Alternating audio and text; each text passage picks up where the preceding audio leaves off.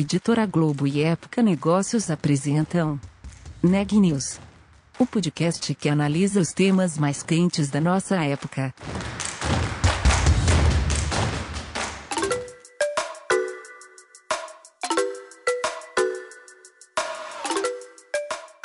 Olá, meu nome é Carolina Zelt, eu sou repórter da Época Negócios.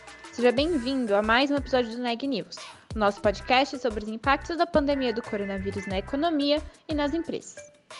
Pode ser que até pouco tempo atrás você não soubesse o que é cashback, mas esse sistema, que permite ganhar parte do dinheiro das compras de volta, ganhou força durante a pandemia. O setor movimentou cerca de 108 bilhões de dólares em vendas em 2020 em todo o mundo, segundo pesquisa da ClearSale, uma empresa de mapeamento do comportamento do consumidor digital. Esse movimento também foi favorecido pela popularização do e-commerce. O CEO de uma das maiores empresas de cashback do Brasil é o entrevistado da Renata Turbiani hoje. Eu conversei com Israel Salmen, CEO do Melius. Em novembro do ano passado, a empresa, que é a maior de descontos e cashback do Brasil, estreou na B3 e desde então já valorizou mais de 200%.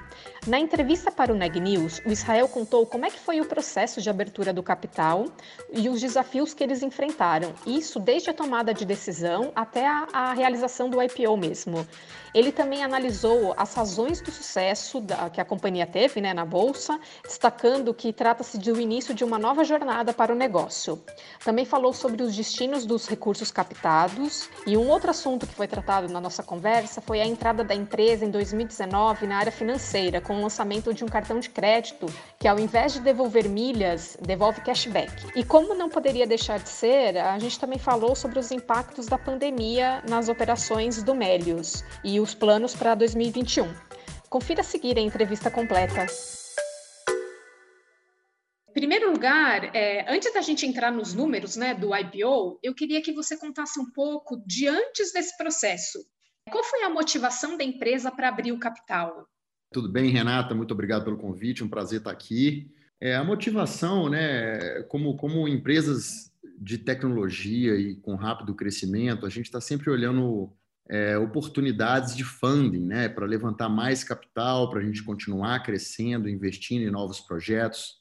E, em geral, uma empresa de tecnologia, né, uma startup, ela geralmente capta dinheiro, né, ela capta recursos com fundos de venture capital. É o caminho mais tradicional. Nos Estados Unidos já se vê diversas empresas de tecnologia indo fazer essas rodadas de investimento, né, mais o que a gente chama de late stage, né, que significam as rodadas com mais tempo de vida da startup, rodadas mais robustas, elas já costumam ir para a bolsa fazer essas rodadas e não acessar apenas fundos de venture capital. E aqui no Brasil, isso ainda não tinha acontecido, nesse né? movimento de, de companhias de tecnologia, de startups de alto crescimento, esse movimento de ir para a B3 ainda não havia acontecido. Então, é muito comum as startups brasileiras ainda ficarem focadas em venture capital. Só que nós começamos a analisar o mercado brasileiro e começamos a conversar com alguns fundos que investem somente em empresas de capital aberto. E aí começamos a apresentar os números, falar da nossa companhia. E, para nossa surpresa, Renata, houve um feedback muito positivo. Então, foi, foi uma surpresa para nós, né? porque não havia acontecido esse movimento aqui no Brasil antes. Então, a gente estava buscando mais funding para continuar acelerando as nossas, as nossas linhas de receita aqui, né? nossos, nossos negócios, tanto o marketplace, né, quanto a nossa, nossa, nossa área aqui de produtos financeiros, e nós vimos que existia a possibilidade de fazer essa, levantar esses fundos no IPO, né, fazendo o IPO aqui na B3. Acho que a gente estava certo, depois de muito conversar aí com diversos fundos e, e perceber esse fit, nós contratamos os bancos, né, que coordenaram a nossa oferta, fizemos o, o, o roadshow, né, que durou alguns meses, tivemos oportunidade aí de conversar com fundos do mundo inteiro, não somente brasileiros, e fizemos aí a nosso, nosso IPO, é, a nossa estreia na B3 foi no dia 5 de novembro né, de 2020. O IPO é, do Melius totalizou 662 milhões, mais ou menos, né, com ação a 10 reais cada. Em menos de três meses, ou três meses já, da, da realização, a empresa já valorizou mais de 200%. Esse resultado tem colocado vocês como uma, um dos melhores IPOs da, da B3 dentre as muitas estreantes que tiveram em 2020. O que, que você explica esse sucesso todo? Acho que a primeira coisa, né, inclusive no dia que nós tocamos o sino e demos início lá, o primeiro dia de negociação do nosso papel na B3, nós levamos um recado na nossa camisa que estava escrito Day One.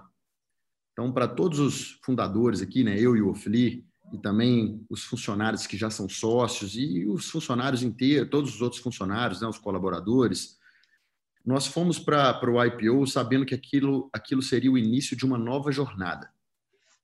É muito legal é, ver o papel performando bem, tá, Renata? Não tem como negar isso, a gente fica super feliz. Ao mesmo tempo, é, é um peso que sai das nossas costas, né? Porque é a nossa primeira vez aí com uma companhia pública, mas ao mesmo tempo isso aumenta bastante a nossa responsabilidade, né? E que responsabilidade que é essa? É de continuar entregando o plano, né, apresentado no nosso prospecto, apresentado nas conversas de roadshow. E eu acho que essa movimentação forte dos papéis, né, ela começou depois que nós começamos a divulgar alguns resultados operacionais, né? Divulgamos os resultados da Black Friday do ano passado, que foi super legal. E aí, no início do, desse ano de 2021, nós soltamos uma prévia operacional, onde que nós mostrávamos os números inteiros ali de 2020 e também a performance de alguns números operacionais do quarto trimestre de 2020. E o mercado reagiu super bem, né? Estamos com, com, com fundos de investimento que a gente admira aí como sócios, mas a gente entende que é só o começo. Qual que é o destino do, dos recursos do IPO? metade dos recursos do nosso IPO, né, isso, é, nós estamos é, de, de, destinando né, para M&A. Mas não existe escrito em pedra, tá, ô, Renata? A gente entende que metade, pelo menos, dos recursos serão destinados a M&A. A outra metade, ela está relacionada ao crescimento do que a gente chama do business atual, né? E o que é o business atual? Hoje nós temos parceria com mais de 800 lojas online as maiores do Brasil, né? Americanas, Amazon, Magazine Luiza, as lojas da Via Varejo, né? Casas Bahia, Extra, Ponto Frio. E os nossos usuários, né? Eles ganham cashback quando eles compram nessas lojas parceiras. Então, para essas lojas, nós funcionamos como um canal extra de vendas, né? Porque nós temos um engajamento grande com o usuário e conseguimos incentivar vendas, né? É, incentivar com que os nossos usuários comprem em nossos parceiros para receber esse benefício que é o cashback. Uhum. Além disso, em 2019, nós lançamos um cartão de crédito em que, em vez de nosso usuário ganhar milhas né, usando o cartão, ele ganha cashback, né, seguindo aqui o nosso modelo tradicional de cashback. E, e, esse é um cartão sem anuidade, então teve muita aceitação. Né? O brasileiro ele busca é, cartões de crédito sem anuidade, mas que também geram benefícios para ele, né? benefícios da, que, que, são sem custo. E, e o nosso cartão está indo super bem. Então, a gente ficou durante um ano e meio ali tentando conhecer melhor desse mercado de cartão de crédito, tentando entender melhor para qual cliente que a gente venderia esse cartão, né? qual que é o cliente ideal. E os últimos dois trimestres do ano de 2020 foram, foram muito positivos. Nessa prévia operacional que eu citei há pouco, nós divulgamos que tivemos 1,4 milhões de solicitações do cartão de crédito no quarto trimestre do ano passado. E só para você ter uma ideia, isso representa metade de todos os cartões que nós tivemos solicitados na história, né, desde o início de 2019. Só para você entender um pouquinho do momento da companhia, de como que a gente está conseguindo tracionar aqui o nosso negócio. Uhum. Tá. É, você acredita que o sucesso do, do IPO ele vai ser importante para a guinada tech da Bolsa Brasileira? Você citou antes né, que esse é um movimento que ainda não é muito realizar, feito no Brasil, né? Você acha que oh, com a história de vocês, com esse sucesso que vocês tiveram, isso deve ser mudado? Eu acho que o fato de termos passado bem pelo processo é o que vai fazer isso aí acontecer, né? O que você acabou de citar. Então, fato de, de, de, uma empresa de tecnologia, né, que a gente chama venture backed, né, que foi é, investida ali por fundos de venture capital, chegar até a bolsa, isso é o talvez o, o que faltava ali para que mais companhias tentassem. Sobre a performance dos papéis em si, é muito difícil comparar os negócios, né, Renata? Então, o Melius tem determinado business model ali, modelo de negócio, outras companhias tech que vieram para a Bolsa têm outros tipos de modelo. Então, o que vai acontecer depois do dia 1, né, depois do, do, do primeiro dia de pregão ali, depois do IPO, é incerto. Né? Só o tempo irá dizer mesmo, e na nossa visão, o que importa é o longo prazo. Mas, sem dúvida nenhuma, eu acho que nós somos responsáveis ali por quebrar uma barreira, que é essa barreira de startups virem para a Bolsa. E eu fico muito feliz com isso. Torço para que mais empresas de tecnologia façam um movimento similar. Eu acho que isso é super positivo para a Bolsa Brasileira, para os investidores brasileiros. Tá. A gente falou sobre os números ah, hoje, né, no, no IPO e os números hoje. É, no longo prazo, quais são os planos de vocês? Qual é a expectativa? Legal, nós temos um plano para entregar, né?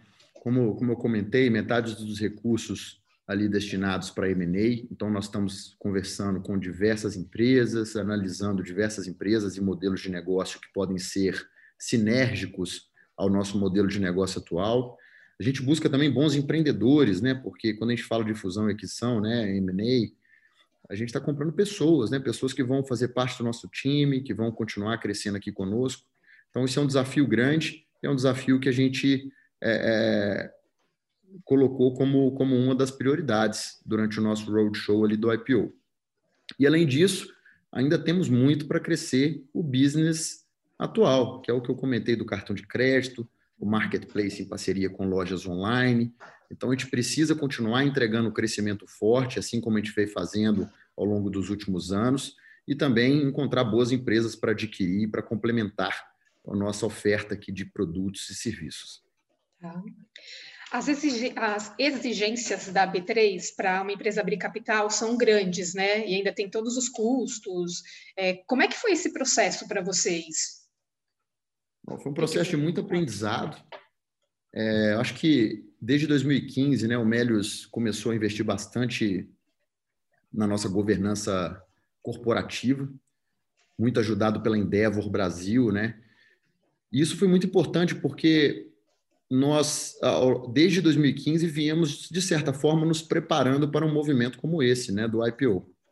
Mas mesmo assim, Renata, quando você toma realmente a decisão de ir para o IPO, surgem diversos desafios ali, né, para serem resolvidos junto à auditoria, junto à própria CVM. Então, diversos requisitos que a gente tem que correr atrás é, é para nos certificar que nossa empresa realmente está preparada, está de acordo com todas as normas, né, que nós estamos tendo o maior nível de transparência possível com, com o futuro investidor.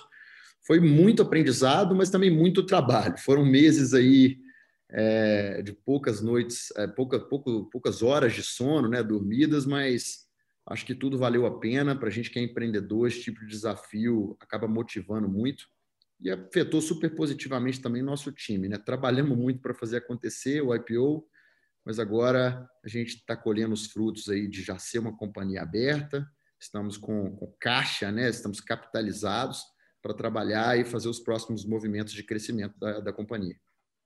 Quanto tempo foi entre a tomada de decisão e a realização do IPO mesmo? Essa é uma excelente pergunta. É, nossas primeiras conversas é, as nossas primeiras conversas com fundos que investem em companhias é, abertas foram no início do ano.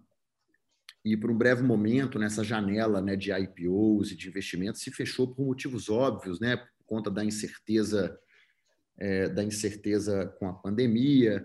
E um pouco depois disso, né, quando o mercado começou a recuperar, nós continuamos esse trabalho de de fazer o que é conhecido no mercado como non-deal roadshow. O que, que significa isso? São conversas, entre aspas, mais informais, onde que a gente apresenta né, o, o a nossa empresa para futuros investidores. A gente fala assim, olha, essa nossa empresa pode ser que a gente venha para a Bolsa um dia. Qual é a sua opinião? Então, esses feedbacks foram bons, né? E a partir do momento que vários feedbacks bons foram acontecendo, a gente tomou a decisão de contratar os bancos. Né? Então, foi tudo durante ali, o ano de 2020 mesmo. Uhum. Aproveitando que você falou da pandemia, né? 2020 foi um ano excelente para o e-commerce e isso certamente impactou nos negócios do Melios. Qual a avaliação que você faz do, do ano passado? O que, que aconteceu com a empresa além da, do IPO, né, que foi super importante? É, o que mais que aconteceu com a empresa nesse ano? Tá ok. É, nós trabalhamos no e-commerce né, como um todo. Então, nós temos setores aqui de varejo, com a parceria com as maiores lojas online do Brasil, que eu acabei já citando. Mas a gente também tem um setor aqui, né, categoria de travel, né, de viagem, onde nós temos parcerias com diversas companhias aéreas e também com Booking.com, Hotéis.com e outros. Então, houve uma parte do nosso business né, que foi muito impactado, que é esse setor de viagens. Então, praticamente toda essa parte do negócio, que não era mais representativa, veio a praticamente zero, principalmente nos meses iniciais ali, quando a pandemia começou a acontecer. A outra parte do negócio, ela não foi impactada negativamente, mas o e-commerce brasileiro como um todo, né, e não somente o e-commerce brasileiro, mas o e-commerce global, ele acelerou alguns anos em termos de penetração no varejo total, né, Renata? Então, isso é uhum. positivo para a companhia. No entanto, o nosso modelo, né, o modelo de dar mais benefícios para os e-consumidores, é um modelo que não é trivial de se entender. Então, quando a gente pega um e-consumidor, o primeiro desafio dele, né, quando ele vai fazer a primeira compra online, é quebrar as barreiras das desconfianças que ele tem, por exemplo, de colocar o cartão de crédito dele lá no checkout da loja. É aquela desconfiança, talvez, se o produto vai chegar na casa dele, se não vai, se o frete vai demorar, se não vai. Então, todo o processo de início da jornada do e-consumidor, ela já é bastante complexa. E o Mélio geralmente não está presente nesse início. Óbvio que alguns clientes acabam fazendo a primeira compra online utilizando Melios, mas, em geral, os nossos usuários são usuários que experimentam primeiro o e-commerce, aprendem a comprar e depois eles buscam ferramentas né, como Melios para ter mais benefícios em suas compras. Então, eu diria que essa onda de novos compradores do e-commerce brasileiro é uma onda que ainda está por vir para o Melios, o que nos deixa numa situação aqui é, muito legal, super bem posicionados, para que nos próximos meses a gente consiga capturar esses novos e-consumidores. A empresa sofreu de alguma forma, você falou a, o segmento de turismo e tudo, é, teve alguma outra, alguma outra área ou alguma outra questão que impactou negativamente o desempenho no ano passado?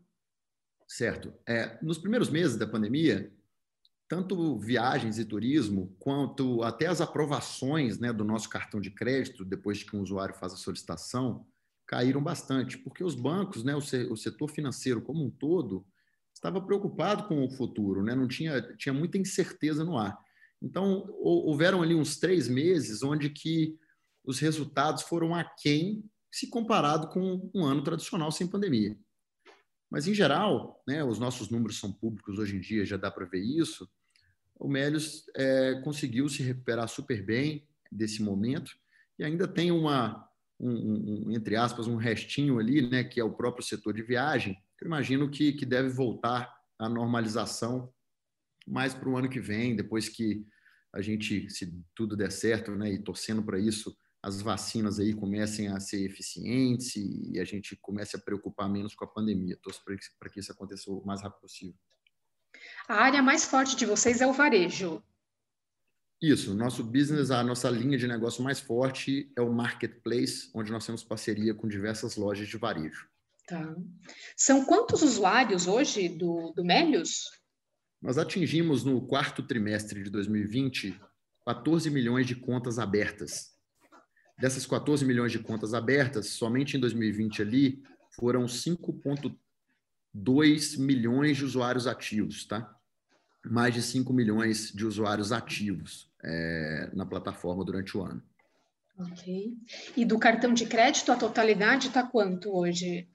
Do cartão de crédito, hoje, nós, o único número que nós abrimos para o mercado é esse número de total de cartões solicitados, né, que nós atingimos ao final do quarto TRI, desde, somando ali desde o início de 2019, foram 3 milhões de solicitações. E aí tem aquele número que eu te falei, que somente no quarto tri do ano passado foram 1,4 milhões.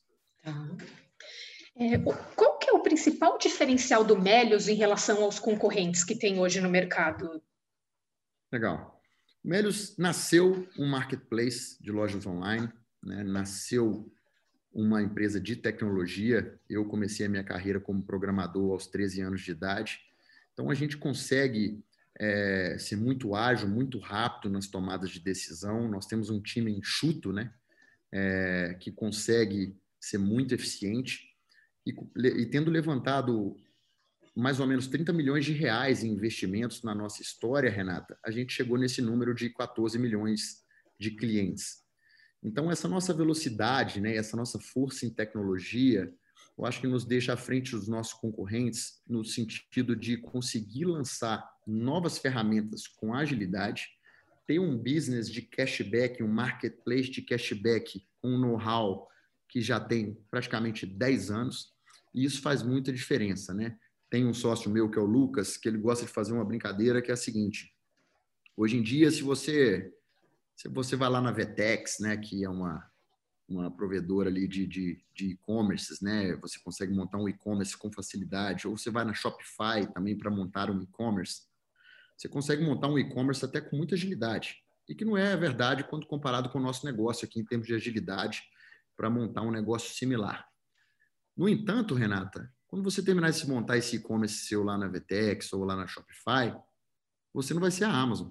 Por quê? Porque a Amazon tem um time muito bom, com know-how de anos, tem algoritmos né, e tecnologias ali que foram desenvolvidas ao longo, ao longo de vários anos que ela já está operando.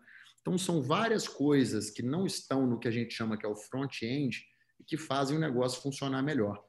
Então, quando eu olho para o Melios, eu vejo o Melios muito posicionado nesse sentido e com o poder de lançar novas ofertas de produto com muita agilidade também. Então, por isso que eu fico muito animado, muito comprado na nossa tese. Então, para 2021, quais são os planos de vocês é, em termos de vai ter algum lançamento, alguma novidade é, e também de números? O que, que vocês esperam para esse ano? Legal. A gente, a gente acaba não dando guidance de resultado, né, de números. Nosso resultado será divulgado, né, o resultado completo do ano de 2020 será divulgado no dia 31 de março. Mas em termos de planos, acho que eu já acabei comentando, é entregar o que foi prometido, né? Assim, o que foi é, priorizado durante o nosso roadshow e nas conversas com os nossos investidores, que são justamente esse crescimento, manter o crescimento acelerado nos negócios que a gente já está atuando e, além disso, começar a atuar né, e a lançar novos produtos financeiros, seja por conta própria aqui através de parcerias, seja fazendo aquisições de empresas que possam nos ajudar nesse desafio. E já tem alguma coisa engatilhada nesse sentido? Nós temos um time externo e um time interno de M&A, com um pipeline aí, uma lista né, de targets bem grande. Nós temos mais de 30 NDAs assinados, então tem, tem muito trabalho aí para fazer, tem muita coisa legal que a gente está olhando, mas M&A é um negócio que não é simples de botar de pé, então eu prefiro não criar nenhum tipo de expectativa antes da hora. Tá. Israel, para as empresas que estão interessadas em abrir capital, que estão de olho nisso, é, quais são as dicas que você dá é, do teu aprendizado nesse processo que vocês passaram? Que a principal dica é que eu, eu, eu, eu, não fiz nada sozinho aqui, né, Renata? Acho que eu estava cercado de pessoas aqui excepcionais que conseguiram ajudar no processo de alguma forma, seja na parte mais burocrática, né, seja no roadshow, onde que a gente apresenta a companhia para os investidores. Mas mais do que isso, a empresa estava muito bem preparada para se apresentar, para se vender para investidores e com um plano de crescimento muito claro. Então, se essas coisas estão encaixadas, eu acho que faz sentido a empresa é, bater na porta dos investidores, né, fazer aquilo que eu chamei de non-deal roadshow, entender se é o momento ou não. Mas se ainda os planos não estão encaixados, se ainda existe dúvida sobre a forma de crescer, é, se, se, se, se, as modelagens né, que você tem ali para crescimento de longo prazo ainda não são assertivas, eu acho que talvez não seja o momento ideal. E os próprios bancos de investimento te auxiliam também nesse processo. Né? Os bancos vão, vão te ajudar a organizar a casa, vão eventualmente falar que está ou não está na hora de você seguir para o IPO. Então, acho que todo o processo aí você acaba ganhando mais braços né, para ajudar. Isso também é muito importante para quem está pensando em fazer esse movimento. Notícias do dia.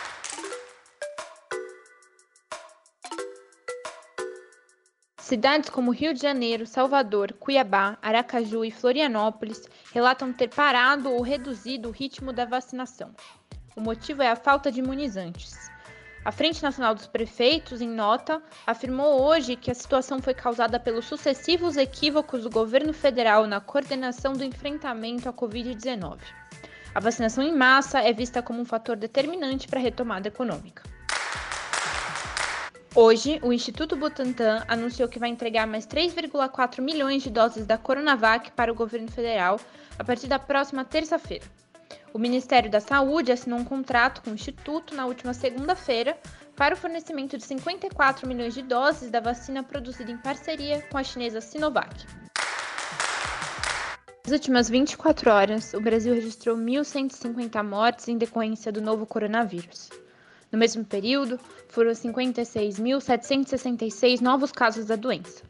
Ao total, desde o início da pandemia, foram 9.978.747 infectados, além de 242.090 óbitos no país.